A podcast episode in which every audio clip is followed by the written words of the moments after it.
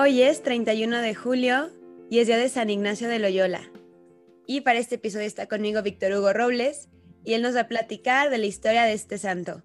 Y pues nada, bienvenido Hugo, muchas gracias. Muchas gracias a ti Mariel, gracias por la oportunidad de hablar de San Ignacio.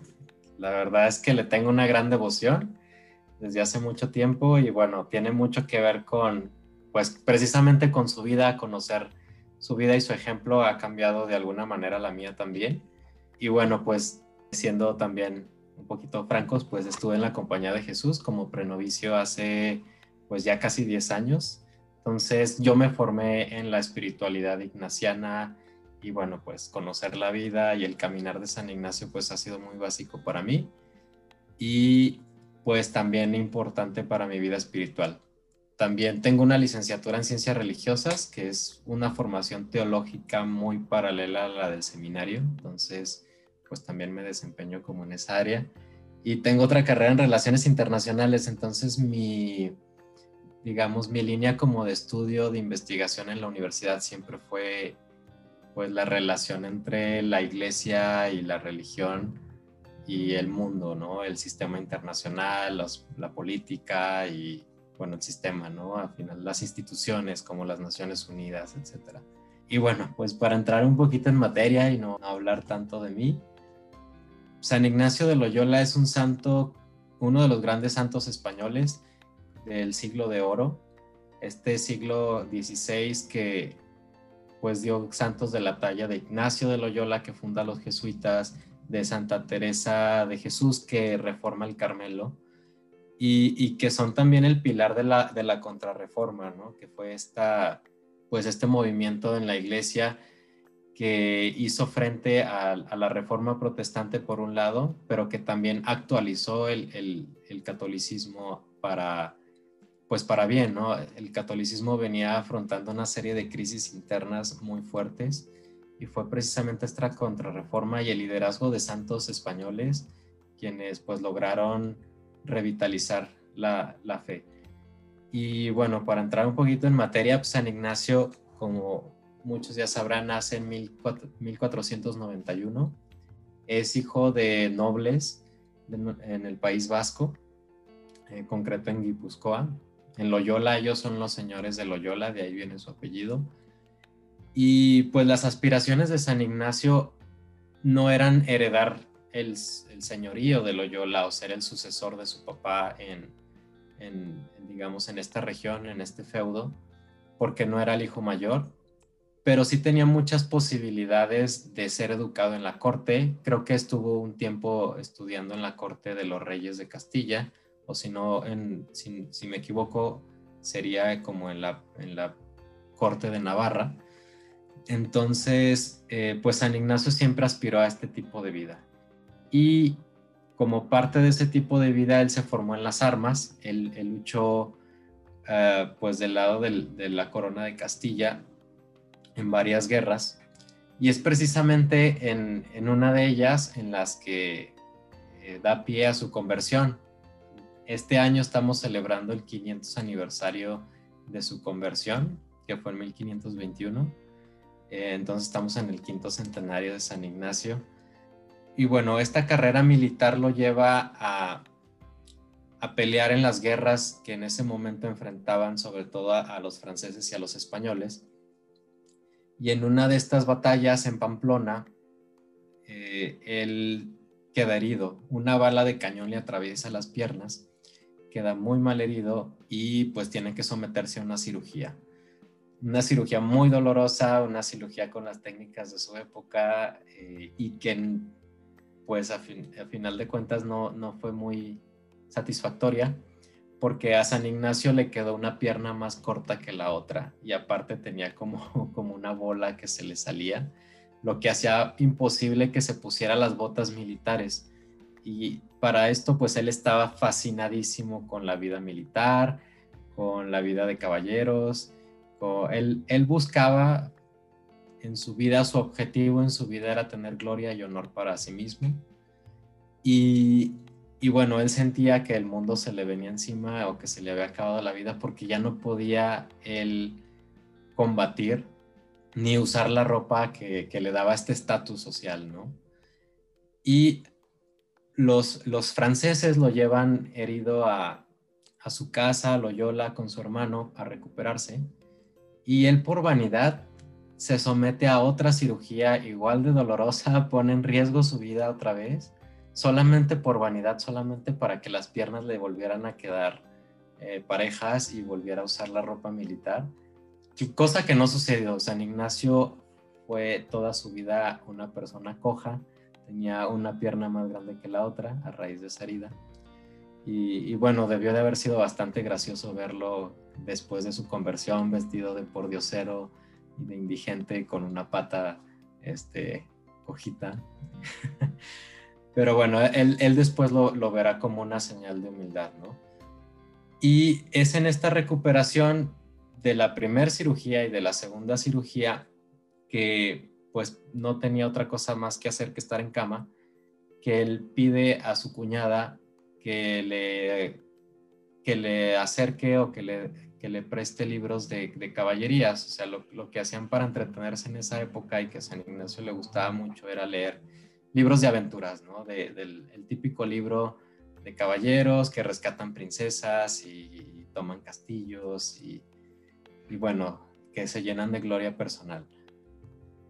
Pero no había. Entonces, le, llevan los dos únicos libros que había en el castillo, que eran Una vida de Jesús y Una vida de los santos.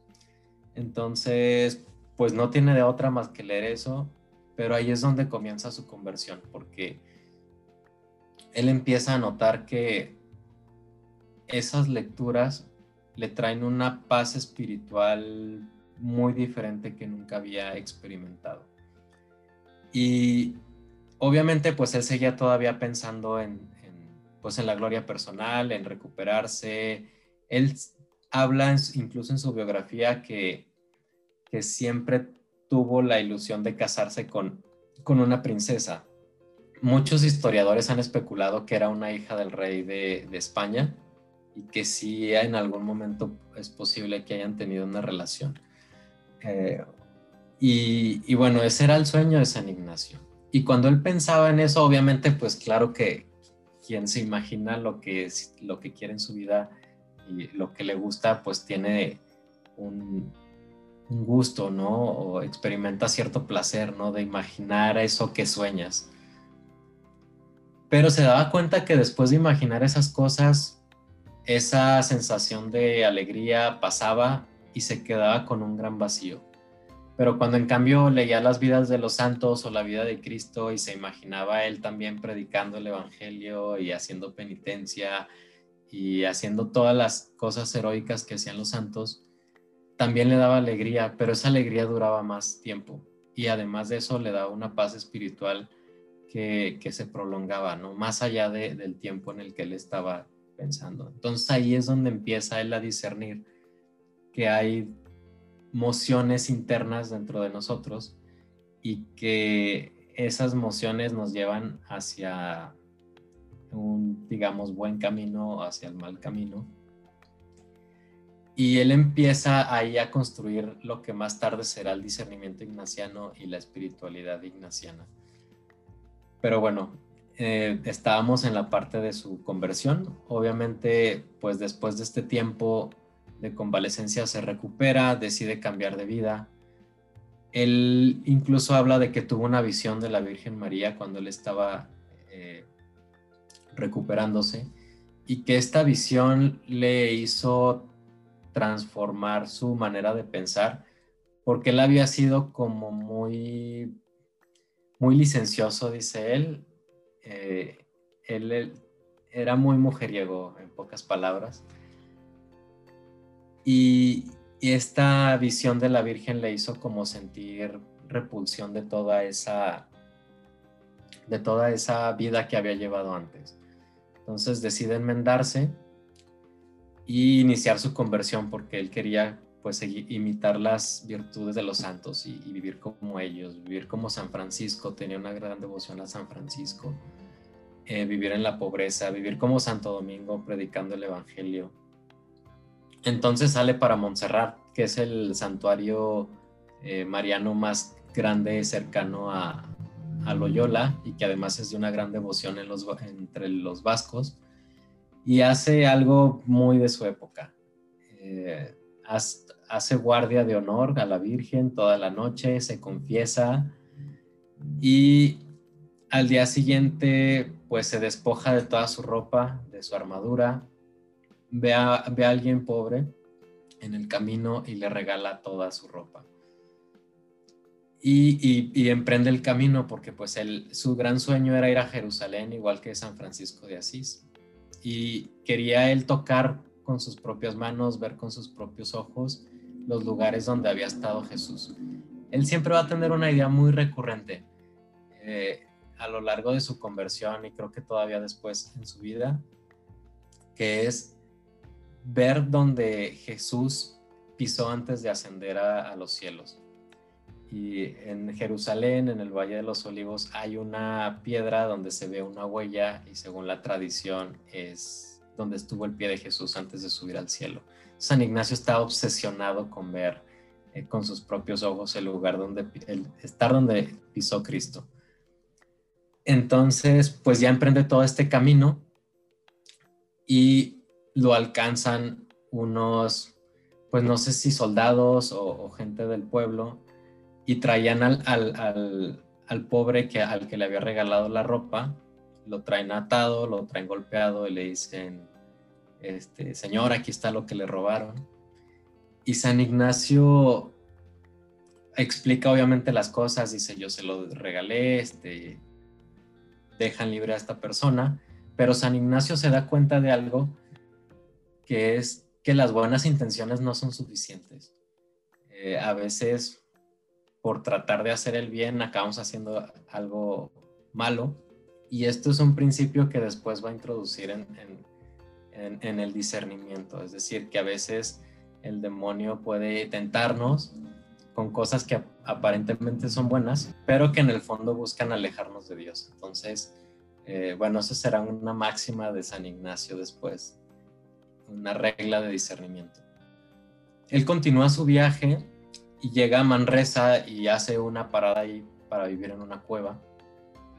Está ahí más o menos un periodo de un año.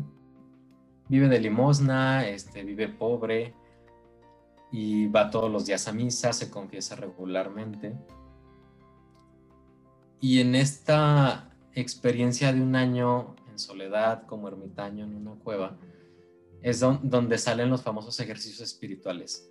Todo este año eh, ahí tiene muchas experiencias místicas y, todo eso que él, digamos, meditó, eh, discernió, fue lo que después él escribió en los ejercicios espirituales. Y aquí hay una, una experiencia mística en particular muy bonita, en la que estando en, en un río que pasa por ahí por Manresa, que se llama el Cardoner, él le pareció empezar a ver las cosas con nuevos ojos. Y él dice que Dios le dio la gracia de ver las cosas como él las ve. Entonces, esto también se va a convertir como en una, un principio de la espiritualidad ignaciana, es decir, buscar ver las cosas y las situaciones de nuestra vida con los ojos de Dios, como en una actitud contemplativa. Y a raíz de que, bueno, de que está este año aquí y que eh, eh, desarrolla los ejercicios espirituales, se va a proponer él después enseñar estos mismos ejercicios espirituales para que más gente tenga esa experiencia de Dios como él la tuvo y enmiende su vida. Una cosa muy interesante que sucede en Manresa es que se da cuenta de que todo lo que había estado haciendo en el pasado por, con buenas intenciones, imitar a los santos exactamente igual como ellos vivieron una penitencia muy radical y sufrir humillaciones muy radicales, él se da cuenta de que, de que eso no estaba bien, de que eso no daba gloria a Dios, porque pues el camino de San Francisco es el camino de San Francisco, el camino de Santo Domingo es el camino de, San, de Santo Domingo, pero Dios habla a cada uno y pide a cada uno una vocación particular. La relación con Dios es eh, de alguna manera personal, la misión también. y, él se da cuenta de que a través de los ejercicios espirituales, entras entra él y cualquiera puede entrar en contacto con Dios de esa manera personal y saber lo que Dios quiere de ti. Entonces empieza como a discernir todos los días la voluntad de Dios y ya no tanto busca imitar, sino estar atento todo el tiempo a lo que Dios va pidiendo según las circunstancias en donde él se va encontrando. Y, él trata de compartir esta experiencia. Entonces, va a donde, al lugar al que va, va predicando los ejercicios espirituales. Al fin logra su sueño de ir a Tierra Santa, eh, de ir, va a todos los lugares donde estuvo Jesús con mucha devoción, eh, obviamente va ahí al Monte de los Olivos y se hinca y reza muchísimo sobre, el, sobre la piedra donde está la huella de Jesús.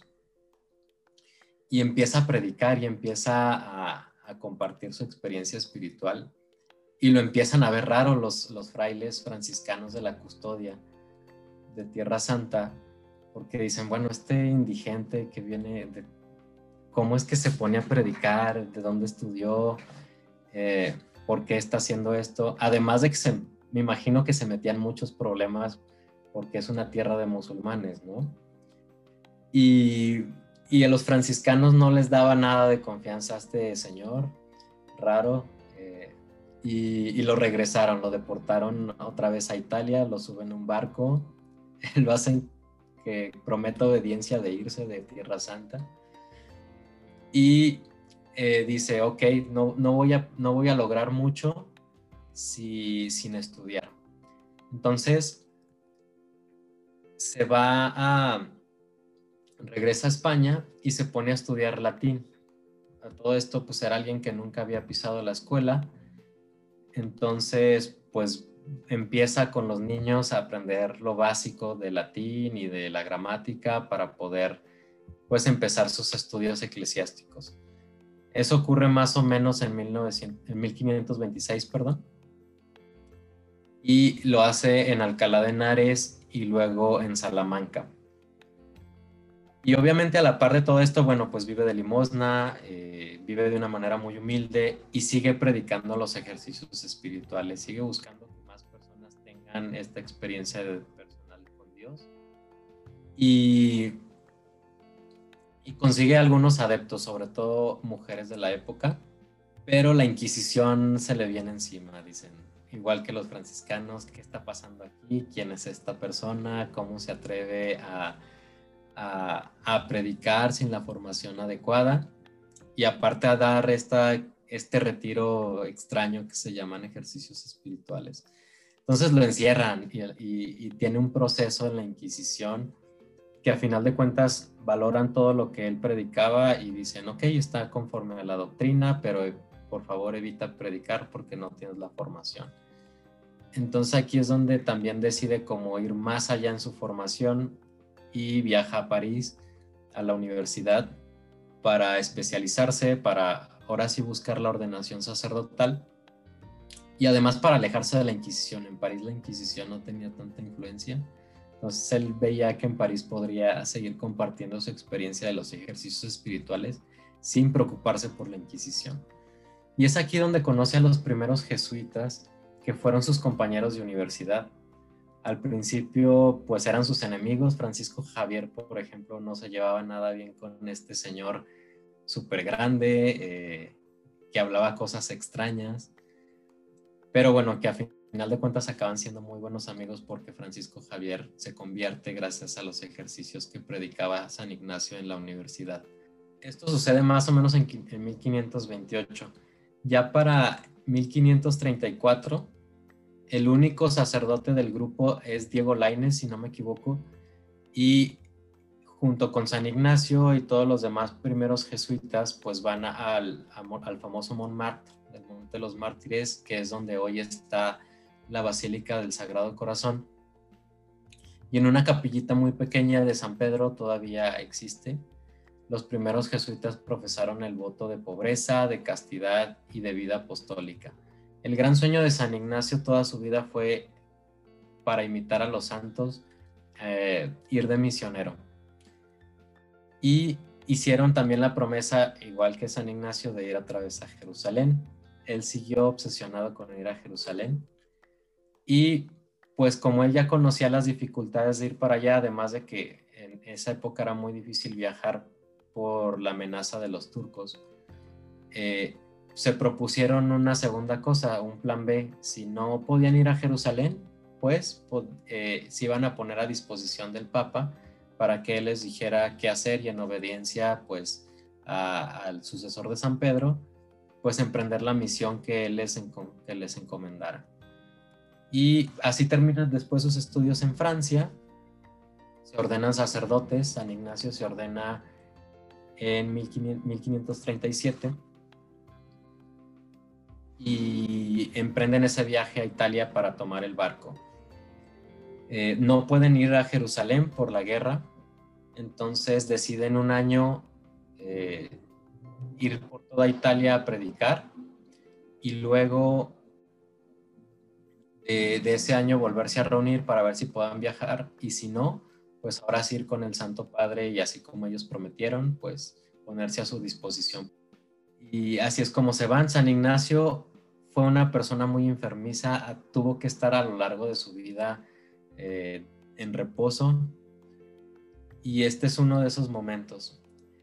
Él siempre atribuyó esto, esta, el ser enfermizo ya a una edad tardía al exceso de penitencia que tuvo cuando era joven, cuando, se, cuando recién se había convertido. Y él dice que es, estas, esto, estas enfermedades le impidieron hacer el trabajo que él le hubiera gustado hacer eh, en favor del reino de Dios. Y es cuando se empieza a cuestionar esto que, que mencionaba anteriormente, cómo el demonio puede enseñarnos o guiarnos a cosas aparentemente buenas, pero que acaban siendo malas. Entonces, la gran importancia del discernimiento. Y este es otro de los momentos en los que San Ignacio eh, tiene pues esta conciencia de, del discernimiento continuo, que es algo que siempre, siempre va a recomendar eh, como, como director espiritual. Y bueno, pues obviamente no pueden viajar a, a Jerusalén, entonces pues deciden ir con el Papa y el Papa lo, los, les da permiso de predicar en, Roma y de predicar en Italia. Así lo hacen. Eh, San Ignacio redacta unas constituciones para crear una nueva orden y el 27 de septiembre de 1540 eh, se fundan los jesuitas la aprueba el Papa Pablo III y es a partir de este momento pues que San Ignacio ya ve totalmente frustrado sus sueños de ser misionero porque pues se tiene que quedar en Roma como superior general y manda a todos sus jesuitas a, predicar en, Alemania donde está la reforma protestante eh, otros países de, de, Europa donde el, pues la corrupción del clero hacía que la iglesia no cumpliera con su deber. Y recordemos que es la época de, las, de, la, de los descubrimientos. los países, las potencias de la época empezaban a tener colonias en Asia y en América. Y los reyes empezaron a ver el prestigio de los jesuitas y querían que los jesuitas fueran los misioneros en esos nuevos países. Entonces, eh, pues también empieza a mandar misioneros a pues estas nuevas regiones del mundo y es así que San Francisco Javier, un gran amigo después de San Ignacio, pues acaba yéndose a, la India y luego a Japón y finalmente muere en China y San Ignacio y San Francisco Javier nunca se volvieron a ver. Eh, se escribían cartas, pero pues por la distancia las cartas las leían un año o inclusive dos años después de que se escribió la carta. Entonces San Ignacio se enteró muy, mucho tiempo después de que San Francisco Javier había muerto, ¿no? Él todavía seguía escribiéndole cartas. Y, bueno, San Ignacio de Loyola va a ser conocido como, como el, el apóstol de Roma, porque ya estando en Roma, ya que se tuvo que quedar ahí, y pues hizo muchas obras de caridad. Eh, ayudaba mucho a los pobres, creó, si no me equivoco, un, un centro como para rehabilitar y atender prostitutas, eh, en fin. Y, esa época coincide con el trabajo de San Felipe Neri. Los dos son considerados los apóstoles de Roma, se conocieron y entre los dos levantaron una ciudad llena de miseria, llena de, llena de pecado. Recordemos que son tiempos de mucha corrupción en la iglesia. Y, y ellos dos dieron este testimonio de que de santidad, ¿no? En, medio de todo ese caos. Los jesuitas y cuando todavía vivía San Ignacio y con muchas mm, pues direcciones y consejos de San Ignacio fueron a predicar a Alemania, como ya había mencionado, y fueron de los grandes teólogos del Concilio de Trento que fue el que reformó las costumbres de la iglesia y que creó la contrarreforma para combatir la influencia del protestantismo, pues que estaba creciendo muchísimo. O sea que, pues el rol de los jesuitas y de la espiritualidad de San Ignacio fue muy importante para, pues para toda esta lucha y para lo que después se conoció como el Concilio de Trento.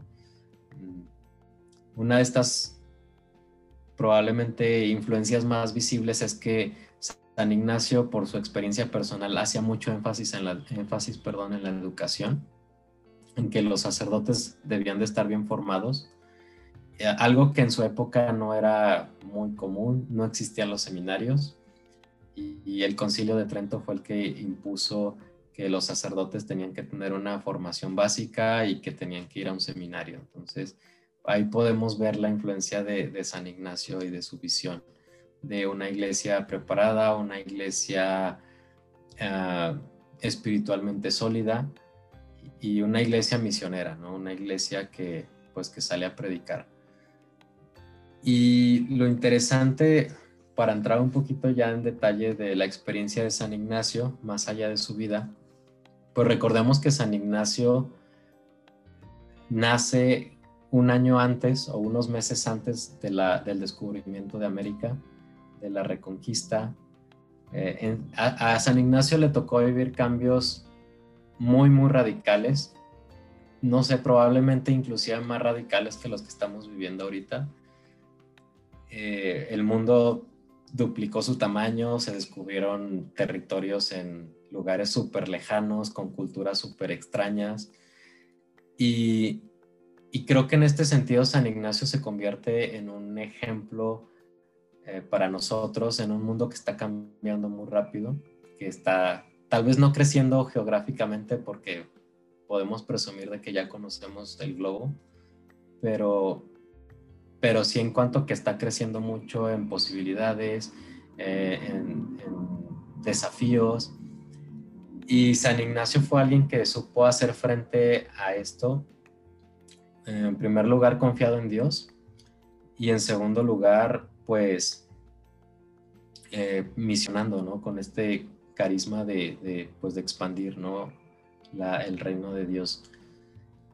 Y también en este sentido, pues, la espiritualidad ignaciana es una espiritualidad contemplativa y, en palabras de San Ignacio, contemplativa y en la acción, es decir, que Obviamente la oración es muy importante, la contemplación, la cercanía con Dios, pero es una espiritualidad que no se puede quedar encerrada como en el monasterio, como en otras épocas, sino que es una espiritualidad que tiene que llevarnos a cambiar el mundo, ¿no? Y esto es algo que me gusta muchísimo de San Ignacio y de su, de su espiritualidad. De San Ignacio, podemos decir que ha, hay dos legados muy importantes. Eh, la compañía de Jesús, los jesuitas, por supuesto, pero sobre todo su espiritualidad, una espiritualidad que heredó a la iglesia y que está basada en los ejercicios espirituales, que es esta experiencia que él tuvo en Manresa. Eh, San Ignacio decía que así como, como hacemos ejercicio para mantenernos saludables en el cuerpo, también necesitamos ejercicios espirituales para mantenernos saludables en el espíritu. Entonces, eh, los ejercicios espirituales, según San Ignacio, su misión es eh, enmendar la vida para buscar la mayor gloria de Dios. Entonces, eh, a través de los ejercicios, que son literal ejercicios, son meditaciones que se van haciendo a, lo largo de un mes para pues lograr esta finalidad, que, es eh, centrar a, la persona, centrar al, al ser humano en su misión fundamental, que en palabras de los mismos ejercicios espirituales es pues servir y alabar a Dios y mediante esto salvar el alma. Y bueno, para, para profundizar un poquito más en la, en la espiritualidad de San Ignacio, pues yo creo que se basa en estos ejercicios espirituales y también en, otras en otros dos principios que serían el discernimiento, que su aplicación práctica es el examen de conciencia y el magis. Eh, eh, ¿Qué es el examen de conciencia y qué es el discernimiento? Eh, San Ignacio de Loyola en los ejercicios espirituales te prepara para que toda tu vida hagas este examen de conciencia que no, no es solo como un examen previo a la confesión. Obviamente contempla esa parte en la que reconoces tus pecados y si es necesario ir a confesarte, pues vayas a confesarte pero sobre todo lo que busca San Ignacio es que nos hagamos conscientes todos los días de estas mociones que se dan dentro de nosotros, estos deseos internos que así como él los experimentó por primera vez cuando estaba convaleciente, eh, vayamos descubriendo qué es eso que nos va moviendo todos los días y a través de una serie de reglas podamos discernir si son, si vienen de Dios, pues para seguirlos, y si vienen del mal espíritu o del demonio, pues para rechazarlos, ¿no? Eh, esa sería como la disciplina básica de San Ignacio, aparte de que la espiritualidad ignaciana se puede definir en, una frase que es buscar y hallar a Dios en todas las cosas. Entonces también con este discernimiento continuo de todos los días, es que podemos ver la presencia de Dios, hacer conciencia de la presencia de Dios en nuestras vidas todos los días. Y, bueno, pues esta es como la, actitud básica de oración de San Ignacio. Y por otro lado está el magis. El magis, que en latín significa más, eh, es el famoso principio de a la mayor gloria de Dios que hizo tan famosos a los jesuitas y, al propio San Ignacio, que es que todo lo que hagamos, eh, en todos los contextos en los que nos encontremos, lo hagamos para más amar y servir a Dios nuestro Señor. Entonces esto implica que eh, pues todo lo hagamos de la mejor manera, que siempre tratemos de dar más. Por eso se llama Magis. Y yo creo que estos son los tres principios que pues que nos hereda San Ignacio o que son la, parte fundamental de su espiritualidad. San Ignacio de Loyola, pues finalmente, como decía, no va, no va a cumplir su misión o, o más bien su sueño de ser un misionero, sino que pues se quedará como superior de los jesuitas en Roma, verá crecer muchísimo su orden y muere en 1556. después el Papa lo va a canonizar y bueno, pues hoy en día es considerado pues uno de los grandes santos porque su influencia en la iglesia después del concilio de Trento pues fue muy importante, además de que heredó a la iglesia una espiritualidad muy práctica que se puede vivir en la vida cotidiana sin la necesidad de entrar a un monasterio o estar, estar en un convento. Y, y, esa ha sido una de las cosas que pues más me han maravillado de San Ignacio y de su espiritualidad, porque es una espiritualidad muy profunda, muy contemplativa, pero que la puedes vivir en, pues en la vida cotidiana, en el contexto en el que te encuentres. Y bueno, eso sería todo de mi parte. Muchas gracias por la invitación, Mariel. No sé si quieras agregar algo. Gracias, Víctor Hugo. Gracias a ti, pues, por compartir sobre la vida de San Ignacio con tantos detalles. Creo que para conocer la espiritualidad de un santo, también es muy, muy importante conocer su vida, ¿no? Porque vas viendo todo lo que hay detrás, todas esas experiencias que lo, que lo marcan y, y, pues apuntan hacia cómo va a ser su espiritualidad, ¿no? Como San Francisco, cómo empezó su relación con su padre, etcétera. O sea, creo que el contexto es muy bueno y creo que nos diste como una imagen muy, muy buena de cómo era San Ignacio, cómo desde chiquito tenía este espíritu de heroísmo, de entrega, y qué bonito ver cómo un santo tiene tanto anhelo de una entrega, ¿no? Y de como una aventura y como de una batalla. Y al final creo que la consiguió y creo que por eso él puede, se puede ver su espiritualidad como, pues como una batalla, como una conquista, pero de uno mismo y también de ver el mundo como el campo de batalla para llevar almas a Dios, ¿no? Como sus misioneros, como en todo amar y servir, todo a mayor gloria de Dios, siempre como con esta caballería que lo, pues que le gustó desde pequeño. Entonces creo que eh, algo que yo rescato, además de toda la, espiritualidad que ya mencionaste, es eso, como ver en nuestros anhelos cómo, cómo eso puede llevarnos a la santidad, cómo en nuestra personalidad, en nuestros gustos personales, incluso hobbies como San Ignacio, puede llevarnos a la santidad porque, porque todo está relacionado o creo que todo nos puede, lo podemos orientar a Dios. Todo lo que hay bueno en nosotros y nuestros buenos anhelos, pues provienen de Él. Entonces, eh, podemos orientarlo a esto. Y, y pues nada, también creo que fue alguien muy revolucionario con el tema del discernimiento.